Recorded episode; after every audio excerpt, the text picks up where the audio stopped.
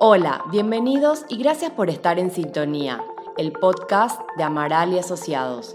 Cada semana aportamos una perspectiva global y actualizada sobre los temas de mayor interés que impactan a las empresas del Paraguay.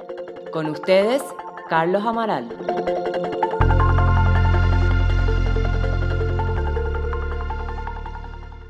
El desarrollo de diversas herramientas para potenciar la comunicación interna en las empresas ha sido muy fuerte en los últimos años, constituyendo una pieza clave en la búsqueda de una correcta transmisión a los colaboradores de los objetivos y valores estratégicos corporativos que se promueven, lo que genera una cultura de identificación, fidelidad y sentido de pertenencia. Este año 2020 de pandemia global está siendo especialmente removedor para muchas empresas que se han visto en la necesidad de adaptar sus estilos de trabajo tradicionales y con ellos la forma en la cual fluye la comunicación entre las personas. Hoy en Sintonía trataremos de comprender cuáles son los impactos que estos cambios vienen ocasionando en las organizaciones, para lo cual recibimos a Andrés Estremis, director de BW Paraguay, consultora especializada en la comunicación interna de las empresas, con presencia en varios países de Latinoamérica. Andrés, muchas gracias por estar acompañándonos en este episodio. Un gusto recibirte. Muchas gracias a vos, Carlos. Un honor estar participando y, a disposición en lo que podamos Muchas gracias. Antes que nada y antes de hablar de lo que está pasando en este 2020, ¿no? en términos generales y a título introductorio, este, eh, ¿cuál es la relevancia que tiene una adecuada administración de la comunicación interna en una empresa del punto de vista de los logros, de los objetivos, del manejo y la administración de los recursos humanos? Hoy estratégicamente es fundamental poder gestionar las comunicaciones internas. ¿sí? nosotros a veces nos encontramos con gente que nos dice, en mi empresa no hay comunicación interna. Y nosotros en realidad le decimos, sí, la gente se comunica, habla y está, comunicación hay. Lo que vos no estás haciendo es gestionarla. Y el poder gestionarla bien eh, ayuda a que eh, tenga que pueda potenciarse en realidad mejor cada uno de los objetivos del negocio. Esa es la situación fundamental, que cada uno de los colaboradores pueda entender cuál es el rumbo del negocio de esa empresa, qué es lo que se espera de ellos, por qué es importante que hagan o que tengan tal o cual conducta, y entonces a partir de eso es que los resultados del negocio deberían verse eh, beneficiados. Ese es básicamente lo que se pretende. No por una cuestión solamente idílica de qué lindo nos comunicamos y nos llevamos bien. Está comprobado de que eh, un buen, una buena comunicación interna y, un buen clima laboral impacta en los resultados del negocio. Entonces, en, en base a eso y que las personas estén bien comprometidas y consustanciadas con eh, esos objetivos del negocio y con lo que se espera de ellos, va a ayudar a que las empresas funcionen mejor. Está claro. Eh, y bueno, ya pasaron muchos meses. Cuando, cuando ocurrió todo este tema de la pandemia en marzo, muchos pensábamos que iba a ser eh, un par de meses, tres meses, que en agosto el tema iba a estar mejor, pero ya estamos casi en noviembre, estamos llegando a fin de año y, y las cosas no han cambiado, la incertidumbre sigue. Y se han producido durante este año eh, muchos cambios, es decir, este, a nivel de, las sociedades y a nivel de las empresas, y en particular dentro de lo que es las relaciones laborales. Eh, todo derivado a partir de esta emergencia sanitaria. ¿no? Este, según tu experiencia, bueno, según lo que, ustedes han vivido, ¿qué tan drásticos han sido los efectos que ha tenido eh, esta pandemia en lo que es el área de comunicación interna corporativa de las empresas? Y obligó a que muchos de los cambios que, se venían dando se den de manera mucho más rápidas. Claro. Y tiene que ver con toda la incorporación de nuevas tecnologías para poder comunicarse con su gente. Al tener que generar eh, el aislamiento obligatorio de las personas, la gente se tenía que seguir comunicando y se tenía que seguir encontrando. Y eso era a través de la tecnología. Muchas de las empresas tenían ese camino bastante ganado, claro. pero hoy ya era una obligación poder hacerlo. Entonces, ese es el principal cambio que tiene que ver con la incorporación de tecnología para poder comunicarse entre los colaboradores, con su gente y demás. Lo que me parece que ahora está comenzando a pasar es que eh, las empresas están como parando la pelota en términos futbolísticos y, todo eso, toda esa incorporación de tecnología casi compulsiva para poder solucionarlo y para poder eh, tener la solución del momento es pensar más estratégicamente en cómo voy a estructurar mis comunicaciones, cómo voy a hacer cada uno de los encuentros de mis personas, cada cuánto, cada cuánto voy a hablar, eh, qué herramientas les voy a dar a los líderes como para que se puedan encontrar con sus equipos y poder hablar sobre sus objetivos, ¿sí? Porque claro, nadie estaba preparado, en su gran mayoría no estaban preparados como, como estábamos hablando. Entonces, a, partir de eso, surgieron como algunos, entre comillas, vicios o dificultades de esto, ¿no? Eh, el estar constantemente conectados, el sentir que tenías que estar constantemente conectados porque si no, el jefe creía que la gente no estaba trabajando. Claro. ¿sí? El tener reuniones hasta eh, muchas más horas, donde en realidad la gente no hacía home office, era home y office. La dinámica de la familia y de la casa estaba igual. Claro, sí, y además había que trabajar. Sí. ¿sí? Que probablemente va a cambiar eso mucho cuando ya se retomen las actividades educativas y demás, porque las personas que trabajan en su casa sí van a estar solas y no con esa dinámica de casa. Bueno, entonces eso cambió mucho y ahora está empezando a, la gente, está, em, las empresas están comenzando a pensar en, bueno, ¿cómo puedo ser mejor en lo que tengo? ¿Qué puedo incorporar? ¿Qué puedo sacar? No solamente desde el punto de vista técnico, sino en las formas de lo que uso, los qué y los para qué lo uso. Y me parece que ahí está el gran secreto de, la situación. O sea que, por lo que entiendo que comentás, eh, durante unos cuantos meses las empresas rápidamente tuvieron que salir a apagar un incendio, por decir así, porque no podían ir a sus lugares habituales de trabajo, había confinamiento, restricciones físicas, limitaciones de espacio en las oficinas y tuvieron que salir a utilizar todo su herramental. Creo que en eso se manejaron bastante bien. Pero decís que ya ha pasado un tiempo este, como decís en términos futbolísticos, paran la pelota y decir, bueno, de todo esto, ¿qué ha sido negativo y qué ha sido positivo? Porque no todo ha sido negativo, eh, hablo obviamente de la comunicación interna, me refiero, ¿no? No todo ha sido negativo, entiendo, ¿no? O sea, han habido cosas para bien.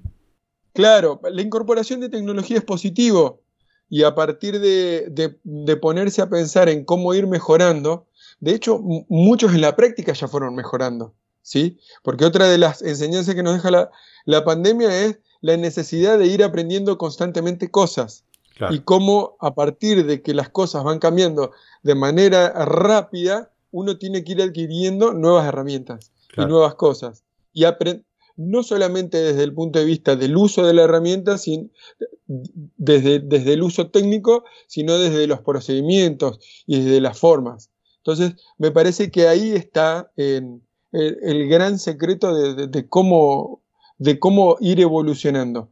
De lo que no hay dudas, de la importancia de la comunicación y la gestión de las comunicaciones internas dentro de la empresa. Y que en un momento de crisis se hace más claro por qué, porque si hay un momento de incertidumbre, lo que nosotros tenemos que tratar de hacer es disminuirlo lo mayor posible para que la gente pueda trabajar tranquila, pueda estar segura y pueda dar todo lo mejor en pos de lograr los objetivos con este nuevo contexto.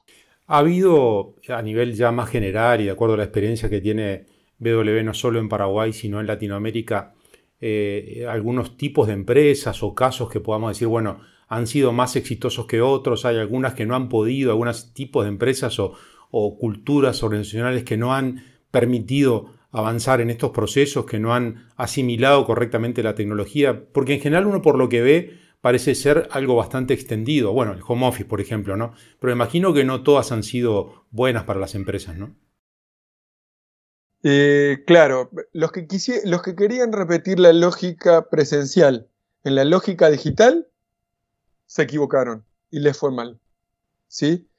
El, poder entender que esto es otra forma, es otra cuestión, otra situación, otro estado, es lo que eh, algunos de manera forzosa y otros que lo tomaron de buena manera les, fue más fácil poder adaptarlo.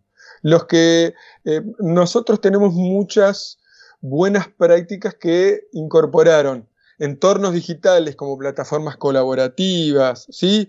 Este, todo ese tipo de situaciones que permitió que la gente se comunique de manera más fluida, que colabore más, que, que, que, que co-cree, que, se vea el error como un espacio de aprendizaje y no como lo peor del mundo, ayudó a que eh, la gente pueda trabajar mejor, que pueda rendir hasta mejor que los distintos entornos, pero básicamente porque cambiaron el chip de la de mental. Claro. No, solamente. ese, cambio, ese cambio de chip les permitió a la gente, a, gente proponer más, que, que sus colaboradores propongan más, a partir de promover participación y darles esa seguridad de que cuando proponían algo se los iba a escuchar. No es que se les iba a decir a todo que sí, porque hay cosas que quizás no eran viables, pero sabía la persona que podía proponer algo, que iba a ser escuchado y que se le iba a decir si sí era factible o no era factible según las condiciones. Pero era algo que la tecnología ayudó a promover esos espacios. Muy bien. Em, recién algo adelantaste, ¿no? Pero eh, inclusive he estado leyendo estos últimos días que, hay algunos, algunas empresas, por ejemplo en Estados Unidos, en Europa, que dicen, bueno, está bien el home office, ha sido muy útil, pero no hay nada tan valioso como la comunicación presencial, como el cara a cara, ¿no? Eh, ¿Cómo ves ese tema? Porque en general se habla loas del home office, ha sido positivo, pero ¿cómo lo evaluás contrastándolo con la, con el, entre comillas, el viejo estilo de comunicación cara a cara? Ese va a ser siempre el más importante. Comunicarse cara a cara y de manera presencial siempre es fundamental. A partir de esto y dentro de, este nuevo contexto, nosotros ya estamos trabajando con clientes nuestros en los cuales ya han tomado la decisión de no volver a las oficinas de manera masiva. De no volver. ¿Sí? Directamente no van a volver más. ¿Sí? Que cada una de las personas pueda trabajar desde su casa, pero cada una cierta periodicidad, que cada uno de los equipos se pueden encontrar en las oficinas, que va a ser un espacio más de, de cowork, de, de espacios de, coparticipación, donde ahí sí se encuentren cara a cara con las personas. También lo que se propone es que entre medio de estos encuentros presenciales cara a cara, haya también encuentros periódicos online para poder hablar de este tipo de cosas y hasta a veces encuentros informales. Poder hablar, encontrarse el viernes a la tarde para ver cómo estuvo cada una de las personas y a partir de tomar un café y un tereré, poder contar de manera más relajada. Bueno, es mixturar ese encuentro, esas conversaciones informales a través de la tecnología y cada tanto el poder generar esos encuentros cara a cara. Eso, reiteremos, nunca va a dejar de ser importante. O sea, quedaría la impresión entonces que más allá de que esto se vaya superando, ojalá en el corto plazo y que el año que viene vayan apareciendo soluciones médicas a este problema y bueno, y sea más seguro volver a la oficina, em, hay cosas que llegaron para quedarse. Es decir, este, em, por distintos motivos, ¿no? Eh, el, home office va, va, a seguir estando presente en los próximos años en nuestros países, ¿no? Sin duda, sin duda. A partir de eso también es muy importante la comunicación para poder entender y, establecer acuerdos con los colaboradores de qué cosas sí hacemos, qué cosas no hacemos, cuáles son nuestros nuevos rituales, qué es lo que se espera en cada una de las personas. Probablemente eh, se trabaje más por la gestión de, objetivos. Claro, claro. ¿sí? ¿Sí? Y entonces establecer claramente los objetivos, cómo van a ser los encuentros eh, entre los equipos, cómo los líderes van a necesitan ir dando un feedback constante a sus colaboradores para que la mejora sea continua y no esperar ese encuentro de evaluación de desempeño cada seis meses o cada un año para que la gente se entere cómo es que está trabajando el equipo, ¿sí? Cómo es ir pensándose constantemente en nuestro rol. Siempre con estos acuerdos, con estas reglas lo más claras posible, ¿sí? De este, bueno, si trabajamos home office, ¿cómo va a ser? Y si trabajamos de manera mixta, ¿qué hacemos en cada uno de los espacios? Eso es fundamental, porque la gente tiene que entender los por qué y los para qué de manera lo más clara posible para que después no haya eh, malentendidos y que eso vaya creciendo y no, pero yo pensé que era de tal o cual manera y probablemente la gente pensaba de que era de tal o cual manera porque nunca se habló y nunca se establecieron esos acuerdos. Entonces, eso es fundamental. Así que bueno, perfecto. Yo creo que, como, como decís por lo que estoy entendiendo, como pasa con todas las cosas a nivel empresarial, va a ir madurando todo esto, ¿no? Seguramente el año próximo sea un año en el cual las empresas deban mejorar estos procesos de comunicación. Algunas lo hicieron muy bien, aunque hay muchas cosas que por ahí son perfectibles y tener procedimientos, eh, sistemas mejorados, formas de comunicación y criterios, como decís vos, va, a ser para bien y va, y, va, a evitar también que caiga la motivación y el compromiso ese que se busca en la, en la comunicación presencial, ¿no? Absolutamente. Y dentro de eso, el, estar dispuesto a ir cuestionándote lo que vos implementaste de manera constante para ver si funciona. Y si no funciona, ver cómo lo mejor. Y si funciona bien, para que funcione todavía mejor. Y eso es como, como un constante, como un constante, porque además el contexto va evolucionando de manera tan rápida que lo que me funciona hoy, quizá el mes que viene no me funciona. Claro. El mes que viene, no te estoy diciendo. Sí, sí, sí, en el año que viene. claro. Y, quizá la aparición de la vacuna ya cambie un poco la lógica. Y, cada una de las cosas va a ir cambiando y cada, en cada vez en ese momento eh, ir cuestionándose. De lo que no hay dudas de que la gestión de las comunicaciones, a cada momento uno tiene que ir cuestionándose en qué y en los cómo lo hace.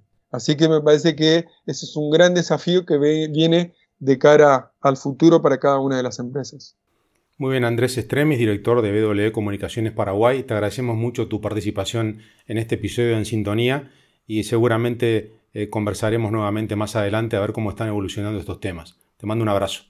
Muchas gracias y eh, el agradecido soy yo de poder compartir un poco lo que hacemos y a disposición de poder ayudar a las empresas a conectar personas para ser mejor empresas. Este podcast es ofrecido por Amaral y Asociados Paraguay. Todos los derechos están reservados. Este podcast tiene el único objetivo de brindar información general y no debe ser utilizado en reemplazo a la realización de consultas a profesionales. Las opiniones vertidas libremente por los invitados no deben ser interpretadas como opiniones de la firma.